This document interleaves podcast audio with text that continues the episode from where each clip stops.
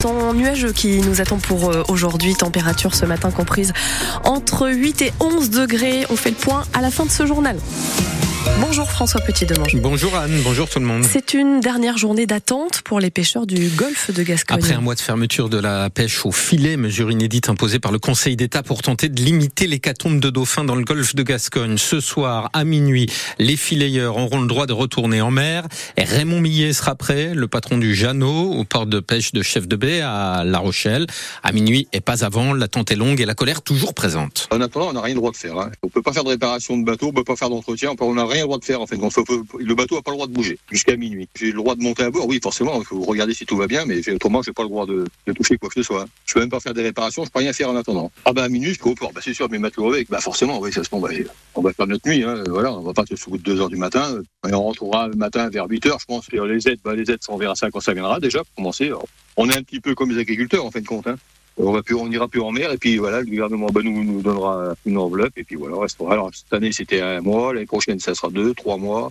Vous connaissez des entreprises comme ça qu'on bloque pendant un mois, on dit non non, ben, vous travaillez pas pendant un mois, point barre. C'est quand même incroyable. Raymond Millet, patron du Jeannot au port de pêche de La Rochelle, au micro France Bleu de Bleuhen-le-Lay. En tout cas, il y a eu une baisse du nombre d'échouages de dauphins depuis le début de l'interdiction de pêche dans le golfe de Gascogne il y a un mois. Les chercheurs de l'Observatoire pélagiste de La Rochelle l'ont constaté. Mais ils rappellent que l'hiver n'est pas terminé et que l'an dernier, il y a eu un pic d'échouage extrêmement élevé au mois de mars. Les survols du golfe de Gascogne montrent d'ailleurs que les bancs de dauphins sont encore nombreux dans les zones où la pêche rouvrira demain. Euh, Matignon et l'Elysée tentent une nouvelle fois de déminer la crise agricole à quelques jours du salon de l'agriculture qui ouvrira samedi. Les deux principaux syndicats, FNSEA et Jeunes Agriculteurs, sont reçus cet après-midi par Emmanuel Macron à l'Elysée, un mois après le début des manifestations et alors que de nouvelles actions d'agriculteurs ont eu lieu hier à Marseille et à Dunkerque.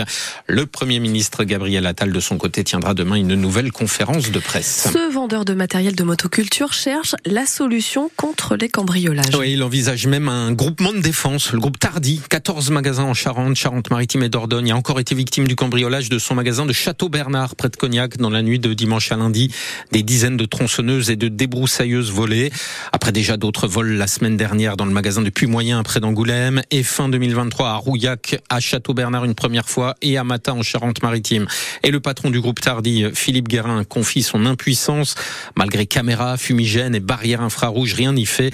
Il craint aussi que la mobilisation des forces de l'ordre et la réponse de la justice soit insuffisante. Alors la gendarmerie et la police là-dessus sont avec leurs faibles moyens relativement efficaces. Le problème, c'est que derrière, quand ils arrêtent les gens, il n'y a pas de grosses sanctions. Des bandes organisées comme ça ont pris des sanctions, mais véritablement légères. Et ça, c'est très inquiétant. On hésite. euh, Est-ce qu'on doit faire un groupement de défense ou pas? On va aller poser la question à Madame la préfète de Charente. Pour faire une milice? J'aime pas le mot milice, euh, donc plutôt un groupement de défense serait certainement mieux approprié.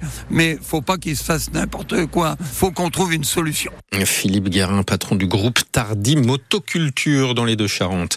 Un énorme déploiement de gendarmerie pour un canular. Les gendarmes sont intervenus en nombre hier soir à Saint-Vivien, près de La Rochelle, après avoir reçu, raconte le journal Sud-Ouest, un appel d'un homme qui accusait de- qui s'accusait d'avoir tué sa mère et qui prévenait qu'il allait tirer sur tout le monde.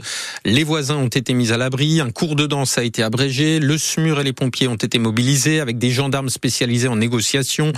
Il est finalement apparu deux heures plus tard qu'il s'agissait d'un appel mensonger. La maison euh, est en fait occupée par un couple de personnes âgées. Sud-Ouest indique qu'une enquête est ouverte pour euh, identifier l'auteur de cet appel malveillant. La double mauvaise idée d'un chauffard alcoolisé en Charente-Maritime. Les gendarmes ont d'abord surpris l'homme au volant avec un gramme 17 d'alcool dans le sang au lieu des 0,5 autorisés, un taux d'alcoolémie délictuel qui lui a valu un retrait immédiat de son permis. Il a ensuite été convoqué à la gendarmerie où il a assuré que sa femme venait de le déposer. Sauf qu'à l'issue de son audition, l'homme a, l'homme a lui-même repris le volant sous les yeux des gendarmes. Il a donc été à nouveau interpellé et cette fois, sa voiture a été confisquée. Le quotidien Sud-Ouest lance officiellement aujourd'hui sa nouvelle formule avec une nouvelle mise en page, un léger changement de logo et surtout un changement de format euh, qu'on voyait en fait depuis déjà quelques semaines. Sa hauteur diminue de 12%.